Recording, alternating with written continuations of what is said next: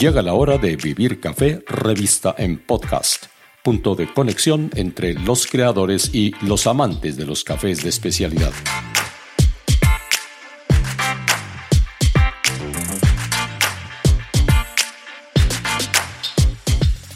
Les habla Hugo Sabogal. Hoy, en la 37 emisión de este canal de audio, el invitado es Café Pergamino uno de los proyectos más innovadores en el segmento de la especialidad y en el complejo rubro de las tiendas locales.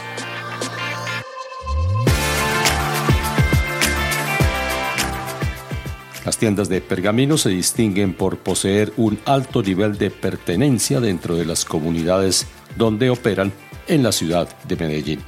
Son cinco y está a punto de abrir sus puertas una sexta su gerente es Pedro Miguel Echavarría Moreno, segunda generación de cafeteros y fuerza renovadora entre los empresarios de su generación. Su tatarabuelo Alejandro Ángel fue un destacado exportador de café a comienzos del siglo XX y su padre Pedro, como él, sigue siendo una voz muy influyente en el sector. Pedro Miguel Echavarría pone a andar la conversación con un recuento de aquellos primeros años, hace casi medio siglo, cuando su padre, Pedro Echavarría Echavarría, estableció las bases de lo que es hoy la compañía. Empezó en los años 70, a finales de los años 70, digamos de forma casual. Él tenía una, tía, abuela, que cuando se murió no tenía herederos y le dejó una platica a él y a un hermano y se fueron a buscar una tierrita en Fredonia, una tierra que estaba muy abandonada y cuando la compraron se dieron cuenta que había un cultivo de café muy viejo que estaba abandonado pero que todavía seguía pues dando unas fruticas y unas cosas. Entonces dijeron bueno empecemos a trabajar y mi papá se metió pues como de lleno los fines de semana con un mayordomo a empezar a organizar la finca. Y le fue metiendo y metiendo y metiendo hasta que reconstruyó pues un cafetal pequeño que tenía esa finca. Y ahí empezó pues una pasión como de, de muchos años pues de café él lo llamaba en ese momento como su psicólogo, él tenía un trabajo de tiempo completo en la ciudad, igual pues trabajó toda la vida como gerente de una compañía de colorantes y químicos aquí en la ciudad, pero los fines de semana y muy madrugados siempre pues se cuidaba de la finca. En ese momento, en los años 70, el café seguía siendo rentable pues era la, época dorada pues de la, del pacto cafetero y pues en ese momento los costos de producción eran bajos, los precios pues en ese momento eran altos entonces empezó a reinvertir, como tenía su trabajo de tiempo completo, pues no necesitaba, digamos, sacarle dinero a la, finca, empezó a reinvertir, a, agrandar el cultivo y se empezó a asociar con dos amigos de él de toda la vida para montar unas fincas más grandes en Santa Bárbara. Santa Bárbara en ese momento, eso fue a finales de los años 80, a principios de los 90, era una tierra que tenía algo de tradición cafetera, pero no era tradicionalmente muy fuerte en café. Eh, Santa Bárbara tiene un poquito de todo, tiene mucho mango en las partes bajas, etcétera pues eran las fincas que él podía comprar en una tierra que digamos en ese momento era muy económica y ahí fue empezando a crecer lo que hoy en día es pues como nuestra operación principal de producción de café. Pero como ha ocurrido en otras regiones rurales colombianas, la nueva zona elegida por Pedro Echavarría Padre y sus socios no estaba exenta de enfrentamientos entre los grupos armados en esa época, y el proyecto tuvo que ponerse en pausa de los años 90, eh, aún después del pacto cafetero, pues que se rompió y empezaron los años pues cada vez más difíciles de precios, de toda manera siguió reinvirtiendo en las fincas y creciendo las fincas. Tuvimos una época muy dura entre el año 97, 98 hasta el 2003, 2004 con temas de seguridad. Santa Bárbara fue un municipio pues muy afectado por la guerra pues entre la guerrilla y los paramilitares. Los paramilitares estaban a un lado, la guerrilla estaba a uno y se juntaban en el valle pues ahí donde estaba la finca de nosotros constantemente. Entonces, aunque nunca abandonamos las fincas, pues nosotros no pudimos ir durante mucho tiempo. el administrador general de nosotros, que todavía hoy en día sigue con nosotros, que se llama Gabriel Vélez, él lleva ya casi 40 años pues con, con trabajando con mi papá porque empezó desde la primera finca. Él iba en días diferentes, a deshoras, etcétera, tratando de cuidar la operación. Nos robaban café, nos robaban ganado, en fin, digamos la realidad pues que que la mayoría de personas pues que tenían relación con el campo les tocó antes. Fuimos muy afortunados pues porque aunque vivimos en la época de la violencia, nunca tuvimos pues un secuestro ni tuvimos una muerte pues relacionada con ese conflicto pues en Santa Bárbara.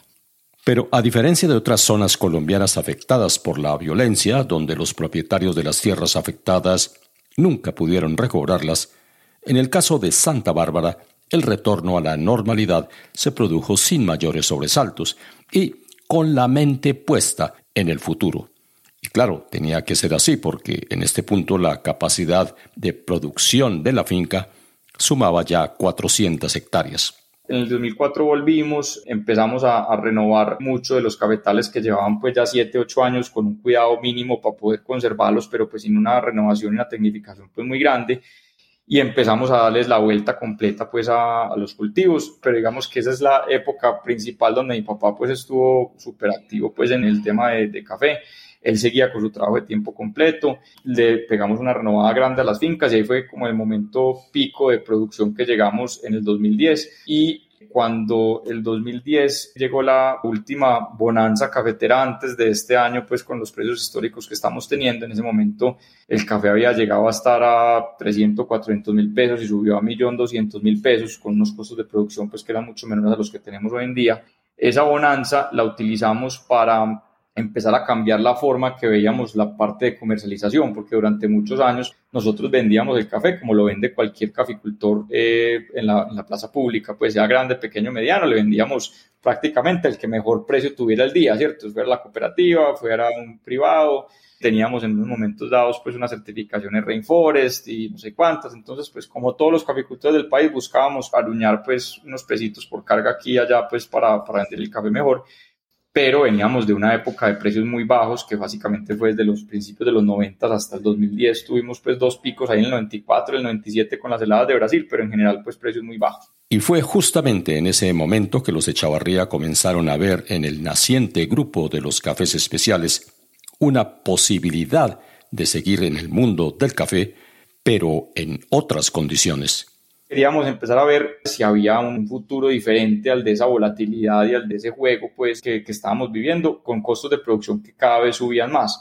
Obviamente no estábamos viviendo lo que estamos viendo hoy en día, que es una locura, pues con los costos de fertilizantes, con la dificultad que tenemos pues de, de mano de obra en el campo, etcétera. Pero ya estábamos empezando a decir, bueno, esta estructura de costos está cambiando, si nosotros no logramos tener unos precios más estables y más altos por nuestro café, pues la caficultura simplemente va a ser inviable. Entonces empezamos con un piloto. Eh, en el 2010 arrancamos con un piloto pensando en comercializar directamente nuestro café. Nosotros no teníamos mucha idea de lo que eran los cafés especiales. Sabíamos que había en ese momento pues una idea de cafés especiales. Lo que eran los cafés especiales hace 10, 12 años es muy diferente a lo que es hoy, ¿cierto? En ese momento apenas estaba, digamos, hablándose de origen, de trazabilidad, de variedades, etcétera. Eso estaba todavía comenzando y empezamos a mirar y entender bien eso, empezamos a, montar nuestra propia capacidad de comercialización, nuestra trilladora con, digamos, el dinero de esa, esa última bonanza lo reinvertimos en, la comercializadora, en la trilladora.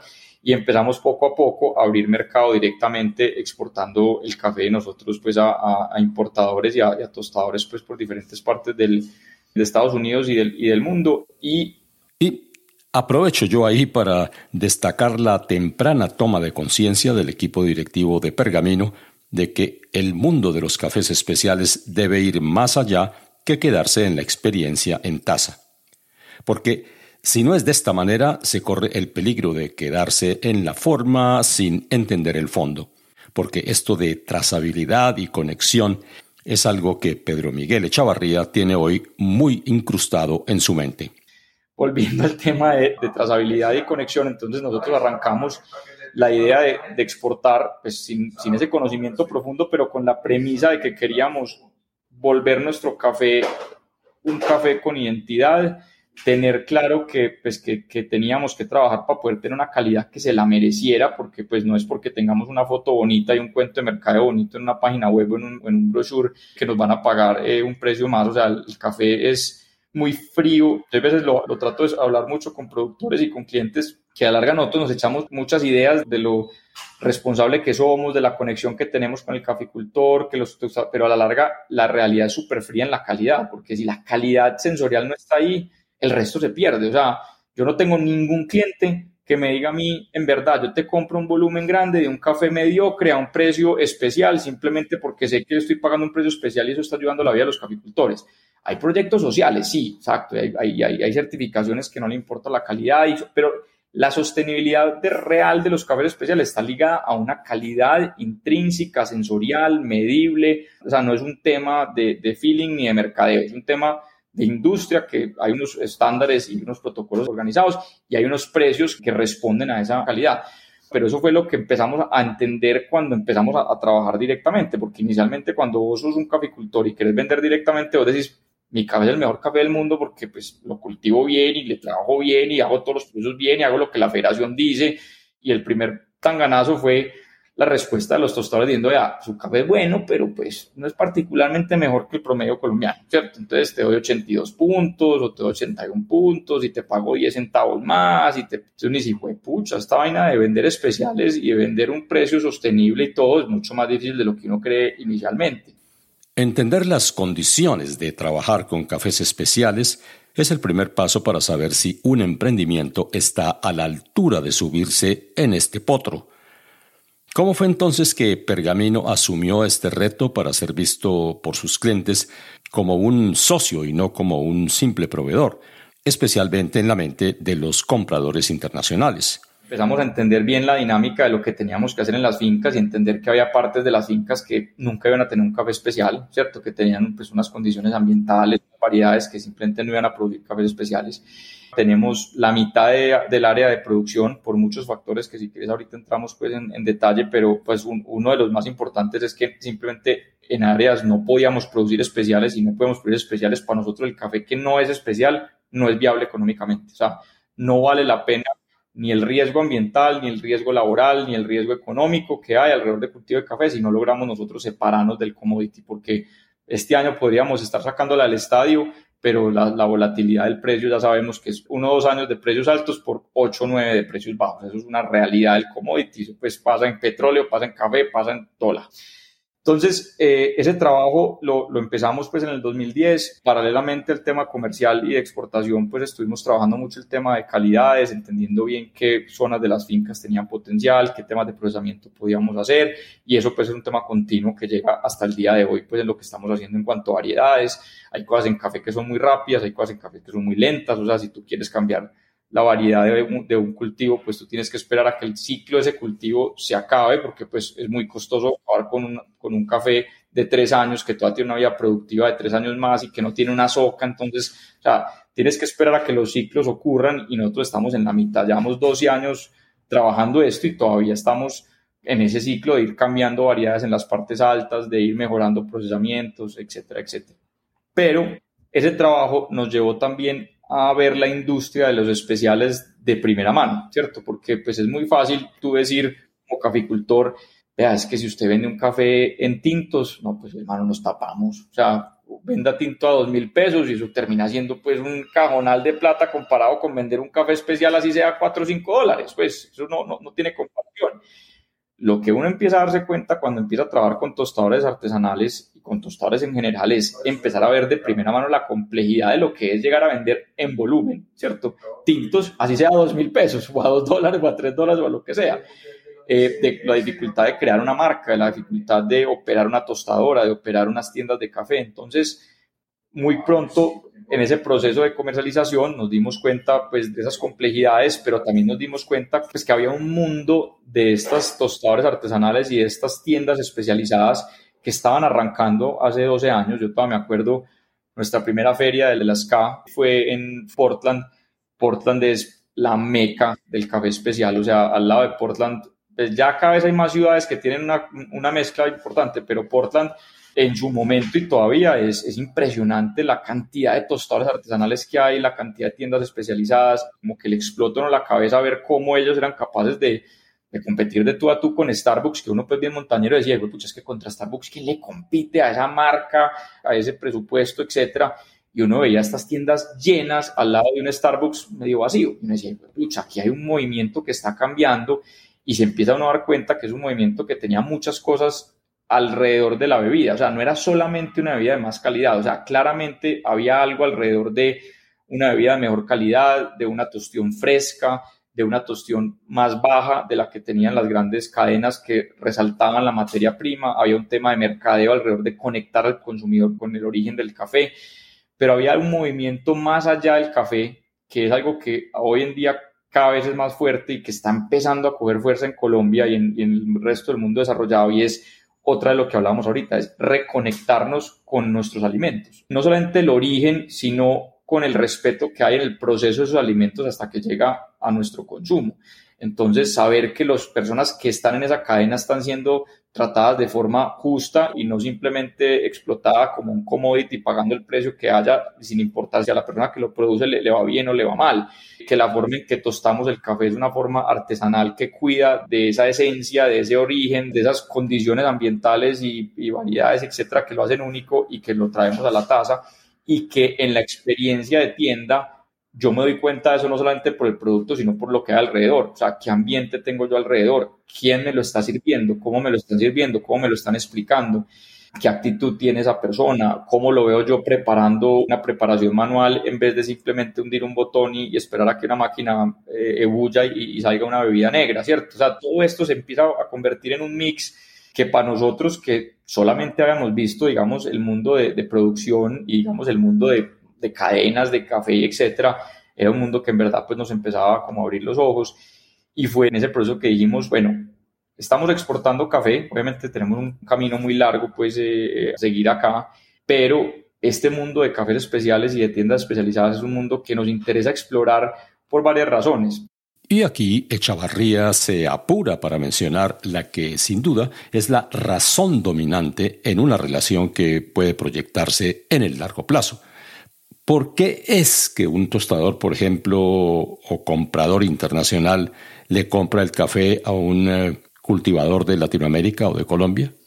Por más respeto que tuvieran los compradores hacia nosotros y por mejor inglés que habláramos y por más que los trajéramos y todo, de todas maneras siempre te iban a ver como un productor o como un exportador, ¿cierto? O sea, yo estoy en mi, en mi mundo, tú estás en el tuyo, te digo qué necesito y tú me lo provees. Cuando empezamos a hacer tostadores artesanales y, tener nuestra primera tienda, empezamos a, meternos en el mundo de ellos y no solamente a entender qué era lo que ellos en verdad, para lo que ellos están utilizando el café de nosotros, porque uno a la larga, cuando es caficultor y cuando, cuando está en el mundo de cafés especiales, por ejemplo, te pongo un ejemplo, uno solamente piensa en microlotes, ¿cierto? No, es que yo necesito el microlote más costoso, de perfil más especial. Uno cuando es tostador dice, claro, los microlotes son fundamentales, pero ¿qué café tengo yo en un volumen estable para poder tener como mi café insignia o mi café de expreso básico, que es un café de muy alta calidad, pero que yo no puedo estar cada mes teniendo variabilidad de perfil porque es que la persona que se está tomando su capuchino necesita el mismo perfil siempre, ¿cierto? Eso no deja de que el café sea especial porque estás tomando un café de muy alta calidad, pero sí necesitas un café diferente al café que te estás tomando en una B60 cada tanto tiempo o la edición especial, eh, porque, o sea, yo no voy a vender, todo el mundo quiere vender geishas de no sé cuánto de la libra, pero una tienda de café no puede sostenerse a punta de, de, vender solo geishas, no puede, punto. Entonces, entender esa dinámica ya desde el punto de vista de ser tostador y de ser tendero, es una realidad que te da mucha visión de cómo poder mantener esas relaciones con los clientes afuera y lo empiezan a ver a uno como un par y no como un proveedor más, ¿cierto? Entonces, yo creo que nosotros le compramos a, Luis Fernando, que es, que es, muy amigo mío, pues y lo, respeto mucho, pues de amor perfecto. Me acuerdo que él trajo dos estradas para el campeonato mundial de barismo que hubo acá. Y en ese momento estábamos abriendo la tienda y nosotros terminamos comprando esas dos estradas y fuimos los primeros en tener estradas en ese momento en Colombia y los extranjeros venían a nuestras tiendas y decían, escucha, estos manes tienen una, una estrada, tienen unos baristas al mismo nivel de nosotros, están vendiendo preparaciones manuales que me tomaría yo, ojalá me las tomara en mi tienda o de donde es el mismo nivel de mi tienda, entonces ya la relación cambia, quiere que uno venda más caro, ni venda, simplemente es un relacionamiento diferente y nos apoyó mucho la marca de exportación y como puente para los tostadores buscar cafés en Colombia de alta calidad. Y hoy en día, claramente no somos los únicos exportadores, nuestro negocio principal sigue siendo la exportación de café, y nos consideramos que somos uno de los principales puentes que utilizan los tostadores para decir, yo confío en Pergamino para conseguir mi, mi, oferta completa de cafés colombianos, no solamente de sus fincas, sino ahora con nuestro proyecto de productores aliados que arrancó pues hace, hace ocho años y hoy en día es el corazón de nuestro negocio y nuestra empresa. Nosotros básicamente lo que dijimos es, hagamos para los demás lo que nosotros hicimos para nuestras fincas con el fin de, primero, abastecer a nuestros clientes de un espectro de perfiles mucho más amplio del que nosotros le podemos dar a nuestras tiendas. Y segundo, si nosotros tenemos el problema como productor grande de conectarnos con el cliente final, pues ahora un productor pequeño que obviamente va a tener muchas más dificultades de conectarse con ese consumidor final o con ese tostador final, si nosotros somos capaces de servir de puente de forma transparente, clara, sostenible, pues aquí un gana-gana para todo el mundo, ¿cierto? O sea, el, comerciante, más que todo el comerciante paisa, porque todo el mundo dice, no, es que usted es un comerciante paisa y pucha, tenga la misma el comerciante paisa, ¿cierto? Compre barato para vender caro. El que compra barato para vender caro, pues sí, se ganará una plata durante un tiempo, pero hay una realidad fundamental, más allá del tema ético, que pues es, es, claro y casi que ni lo debería decir uno, pero lo tiene que decir uno. Hay un tema ético de reconocer el valor del producto que le están dando, si es un valor diferente. Pero es que también es el único, la única forma de hacer un negocio sostenible es si nosotros vemos en nuestros caficultores o si les damos a nuestros caficultores a través de una conexión de alto valor con los clientes finales, sostenibilidad en sus propias fincas, porque es que el caficultor promedio colombiano tiene casi 60 años, si no más ya, esa estadística no ha vuelto a salir, no, la tengo pues eh, clara, pero hace 4 o 5 años era 58 años.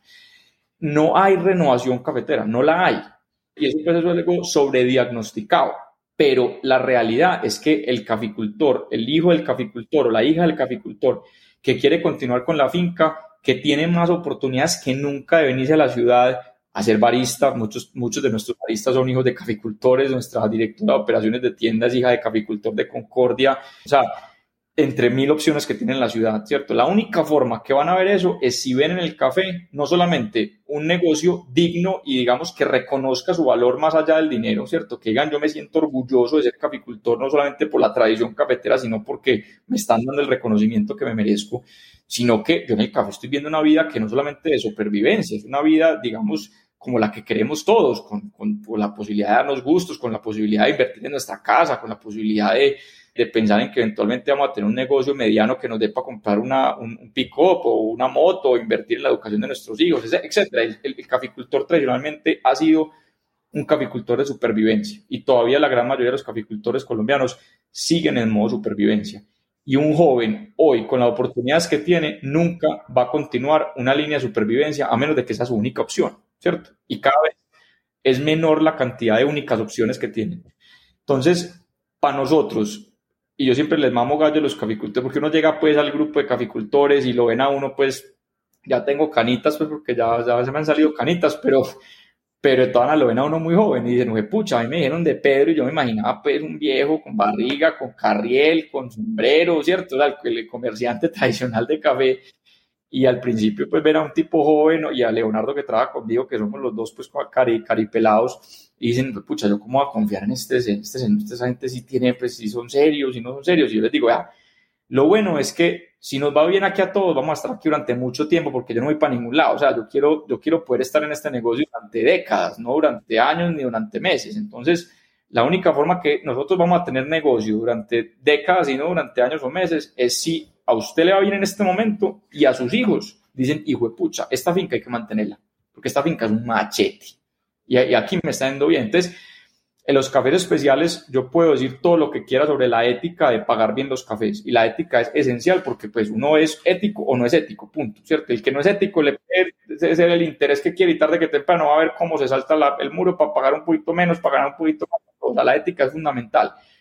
Pero soy absolutamente claro que esto no es una obra de caridad. Esto es un negocio y la única forma de que el negocio sea sostenible es si todos somos sostenibles. Si el productor es sostenible, si yo soy sostenible y si el tostador es sostenible. No muchos empresarios cafeteros en Colombia juegan en las diferentes ligas de los cafés especiales. Unos son productores, otros son productores y comercializadores, pero no exportadores, por ejemplo, y otros compran sus insumos y los venden en su área de especialidad, que es el caso de la tienda.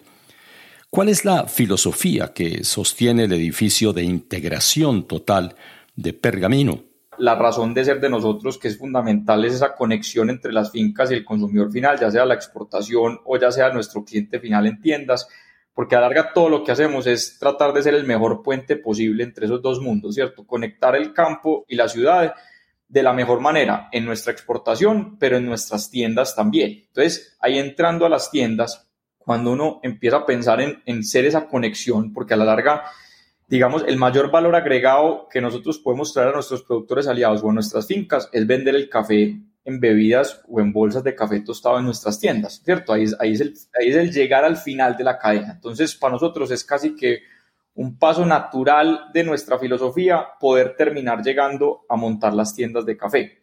Claramente, como te dije ahorita, hay una complejidad pues muy grande de aprender de ese montaje y llevamos 10 años este año, inclusive pues bacano que coincida esta entrevista con este momento porque estamos cumpliendo 10 años desde que montamos nuestra primera tienda y nuestras tiendas, te voy a tratar como de, de dar como, como contexto filosófico de lo que hemos aprendido de nuestras tiendas estos 10 años.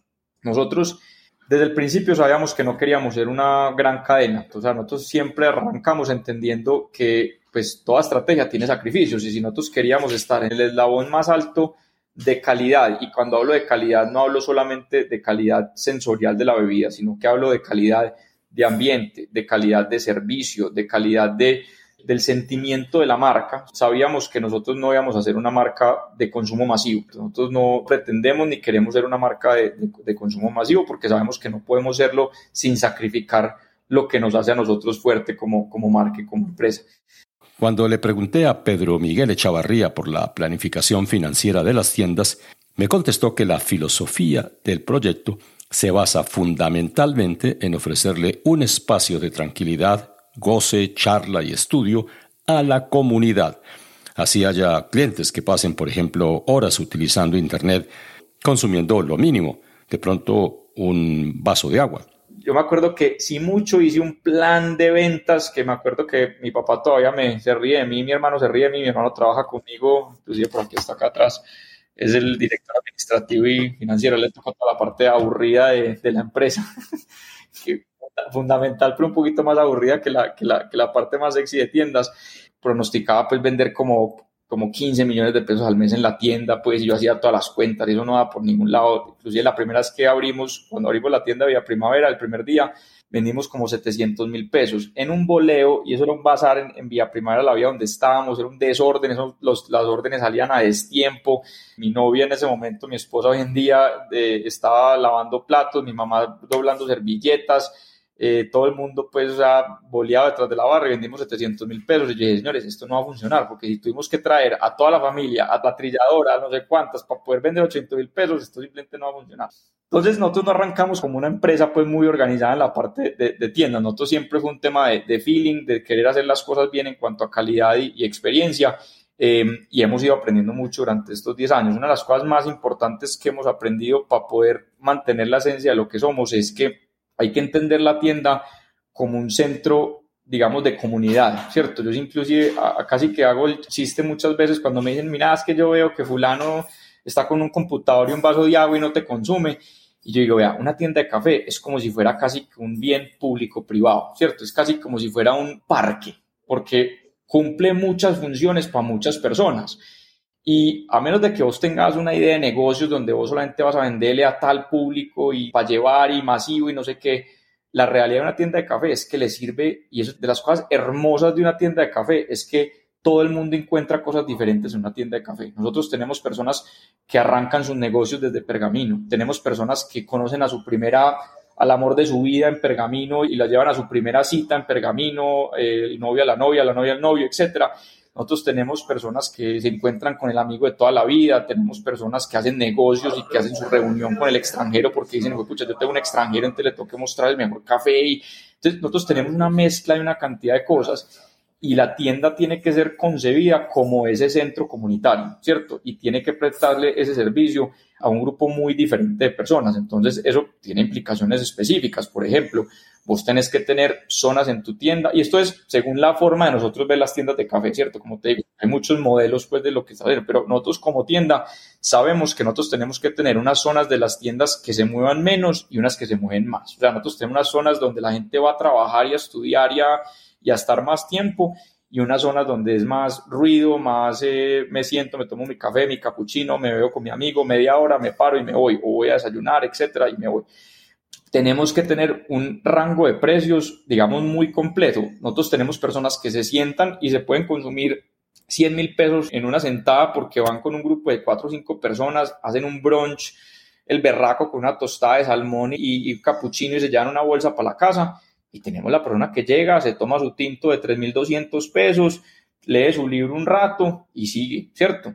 O que comparte una preparación manual con un amigo mientras que hace una reunión. Entonces, aunque no pretendo decir que somos desde, una, desde un tinto de 500 hasta una bolsa de geisha de, de 150 porque no tenemos tinto de 500, pero sí pretendemos que no queremos ser una tienda especializada snob en el sentido de que solamente la persona que sabe de café o quiere aprender mucho de café va a tener una gran experiencia. No, si vos querés llegar y querés, o sea, está una señora con su hija se quieren tomar es un frappé más dulce con una torta, ahí está la opción para ellos. Una tienda de café tiene que ir más allá de lo que a veces nos preocupa tanto a los que estamos en el negocio del café, que obviamente es la preparación manual del mejor café con las notas específicas para la persona que se va a saborear. Eso tiene que estar y eso tiene que ser la esencia de nuestra marca. La esencia de nuestra marca es el café que vendemos y la calidad de nuestro producto, pero tenemos que hacer muchas cosas para muchas personas sin perder nuestra identidad, porque para nosotros, te digo, somos un centro de comunidad donde, donde las personas tienen que tener una experiencia completa. Experiencia que implica también un proceso de educación con el cliente, porque un cliente educado definitivamente siempre va a comprar mejor. Y eso lo corrobora Pedro Miguel Echavarría.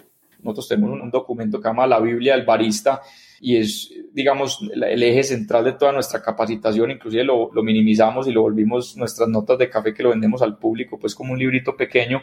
Los baristas se arrancan con un proceso de, de inducción de siete días antes de entrar a cualquier tienda. Tenemos, pues, eh, los baristas aprendices se demoran dos o tres meses hasta llegar a manejar la máquina de expreso o, o hacer otras cosas más complejas y tienen que hacer exámenes. Nosotros tenemos un tema de educación en café muy amplio y eso es fundamental si vos crees una tienda especializada. Pero enseñarle a alguien un protocolo de cómo ser buena gente y cómo crear ambiente dentro de la barra es algo que vos no enseñas con tips o con un protocolo. O sea, lo importante del servicio no es el protocolo, es el ambiente que hay de trabajo detrás de la barra por parte de los baristas, de la forma que contratamos y lo identificado que estén los baristas con la marca, con la empresa y con nuestra razón de ser.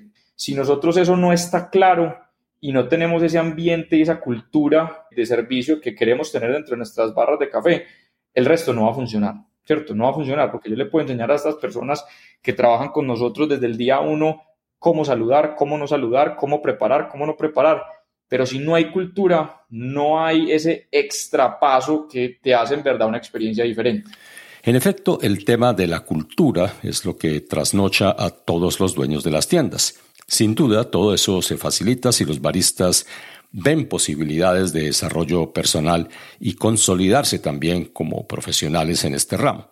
¿Cuál es el proceso que se vive en Pergamino? Todos los administradores de tienda de nosotros han empezado como baristas aprendices. Todos. No tenemos ni un administrador en las cinco tiendas que tenemos en este momento que no haya arrancado como barista aprendiz. Y eso porque, digamos, creo que es tan importante, es porque cuando llegan a posiciones de liderazgo, han tenido ya un empapamiento de la forma en que hacemos las cosas, de la forma en que nos comunicamos, de nuestros principios. Por ejemplo, nosotros hablamos muchísimo del tema de empatía dentro del trabajo y la empatía no es yo sentir pesar por el otro, o sea, la empatía es siempre ponerme en los pies de la otra persona para entender la situación desde el otro contexto. Eso es tan importante. Cuando yo le estoy sirviendo a un cliente, que tengo que saber de dónde viene ese cliente, ¿cierto? ¿Quién es? ¿Qué perfil tiene? Aprender a leerlo rápido y saber cómo yo acomodo mi servicio a esa persona y a lo que está esperando esa persona, que si es una señora de edad espera que se atienda de cierta forma y si es una persona joven que viene todos los días, puedo parceriar con esa persona y saludarlo por encima de la barra y qué más, papá, o sea, ese tipo de cosas requieren mucha empatía. Y para el trabajo detrás de barra requiere mucha empatía, saber cómo está mi compañero, está teniendo un mal día, está molesto por otra cosa y no lo va a tomar personal. Entonces nosotros tenemos ciertos principios, empatía, respeto, que inculcamos desde cero y que los líderes cuando llegan a posiciones de liderazgo, pues en principio los van a impartir y los van a proteger. Tenemos una escuela de líderes, nosotros en este momento tenemos 75 baristas, de esos 75 baristas tenemos 25 en una escuela de líderes que se reúnen todos los jueves en la mañana para cursos de desde habilidades blandas hasta habilidades duras, o sea, aprenden desde comunicación asertiva hasta manejo de inventarios. La contadora tiene una charla para que entiendan la complejidad de por qué es importante entregar los documentos como los tienen que entregar, pues todas las cosas como habilidades duras. Entonces, por eso creo que nosotros nunca hemos querido ser una gran cadena, porque la verdad es que no sabemos hacerlo hacemos de una forma masiva. O sea, nuestra idea de negocios no es crecer por crecer, nuestra idea de negocios es, tenemos una calidad que es intrínseca, que nos ayuda a buscar la sostenibilidad de nuestros productores aliados y de nuestras fincas, vamos a protegerla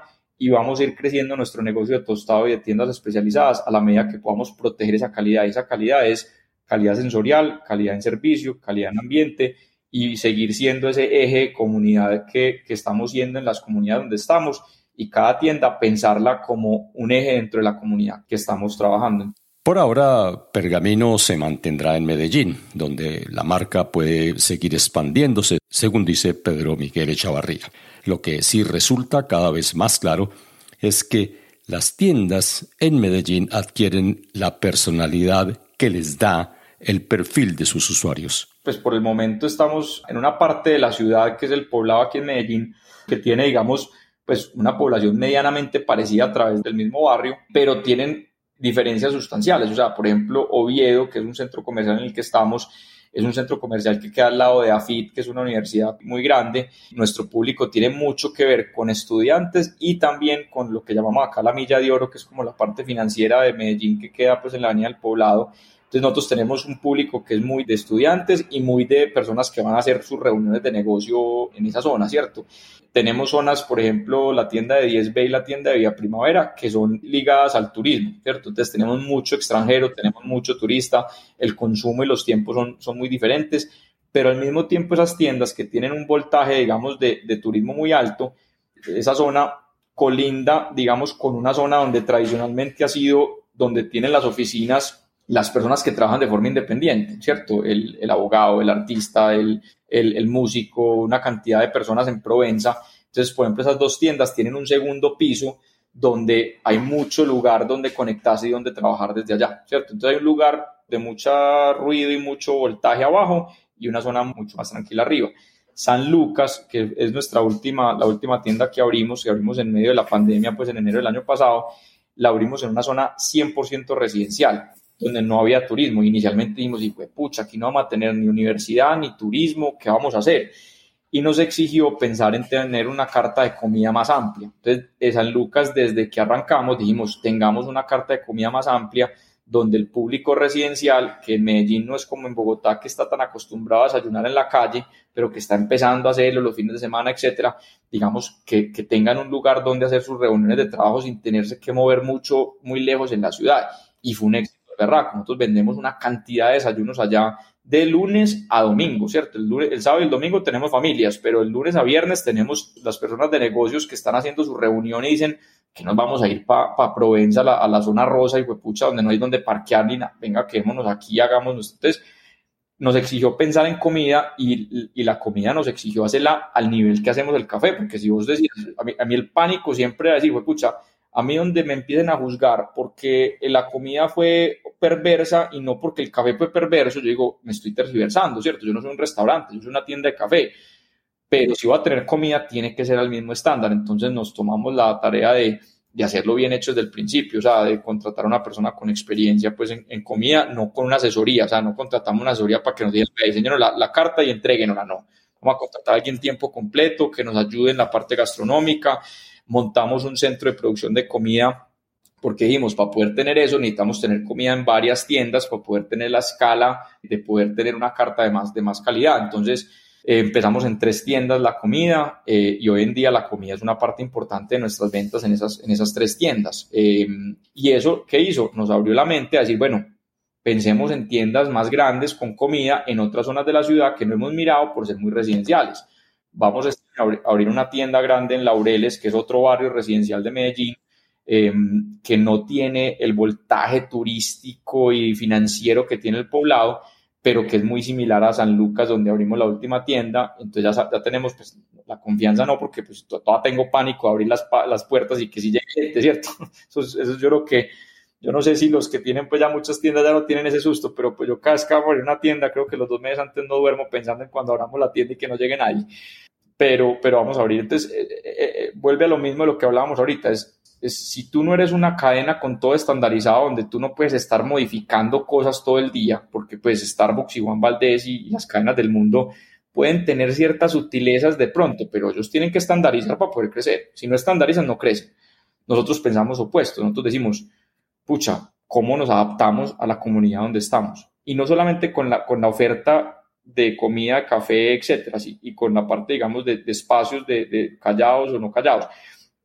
Por ejemplo, la decoración es fundamental. Fundamental es poco decir, es amena, es bastante cálida y con una onda entre quienes sirven y quienes se van simplemente a gozarse una taza de café con una torta.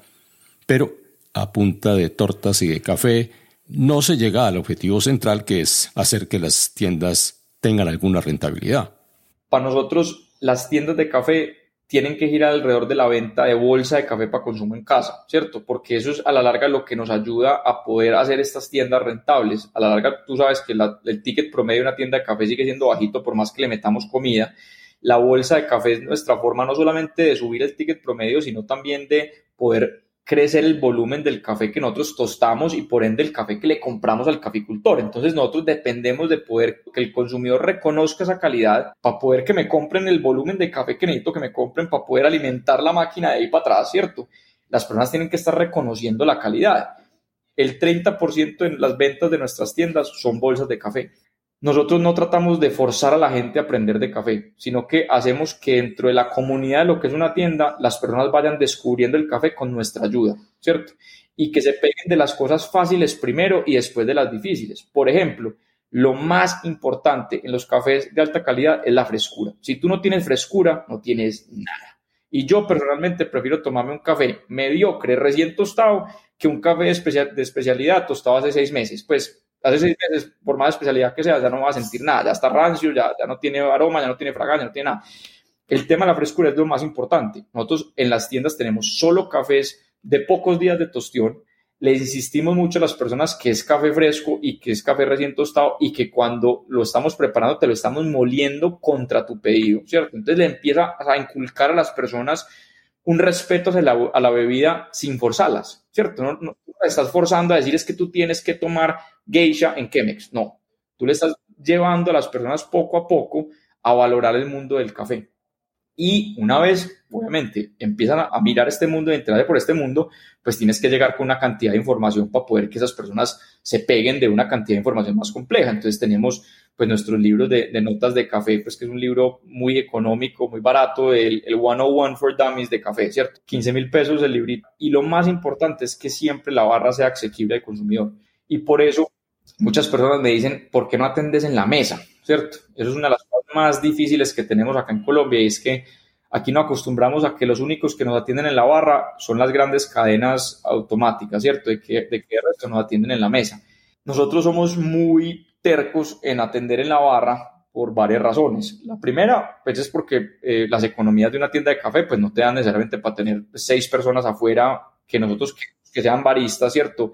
atendiendo pues en las mesas. Pero la más importante es que nosotros queremos acercar las personas a la barra, que la gente se acerque a la barra y vea el mundo de lo que está pasando en la barra. Tú cuando te acercas a una barra de pergamino, por lo general vas a ver o la máquina de espresso, ¿cierto? Y vas a ver al barista haciendo artelate, haciendo su espresso, calibrando su molino, o vas a ver el mundo de preparaciones manuales y vas a pasar y vas a decir, hey, estos que están haciendo, pues si, yo no tengo nada de, información del mundo de cafés especiales, yo paso por una barra y veo a alguien haciendo una B60 o un sifón o una Chemex o una prensa francesa, lo que quieras que esté haciendo, y te va a causar curiosidad.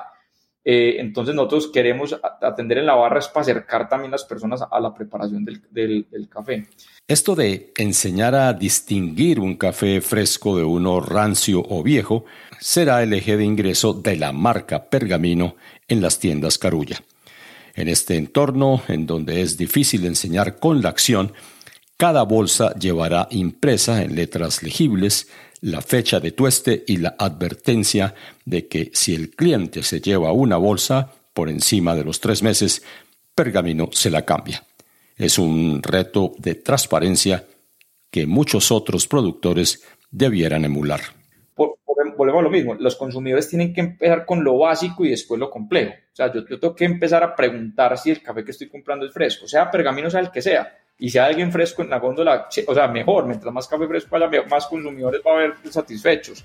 Pero el tema de la fecha de tostión escondida, en un código raro que la gente no entiende, el chip más grande que tiene que cambiar el consumidor colombiano alrededor del café, antes que cualquier cosa, es la fecha de tostión. Pues cafés, digamos, de alta calidad, lo más importante antes de pensar en el origen, variedad, frescura. Si no tiene frescura, no hay nada detrás. ojalá uno pueda lograr cambiar la industria en ese sentido. Si uno logra hacer una mella en que la gente empiece, la industria grande empieza a decir, escucha, yo puedo ser matiz, pero tengo que empezar a preocuparme por la frescura de mi café, todos empezamos a tomar mejor café.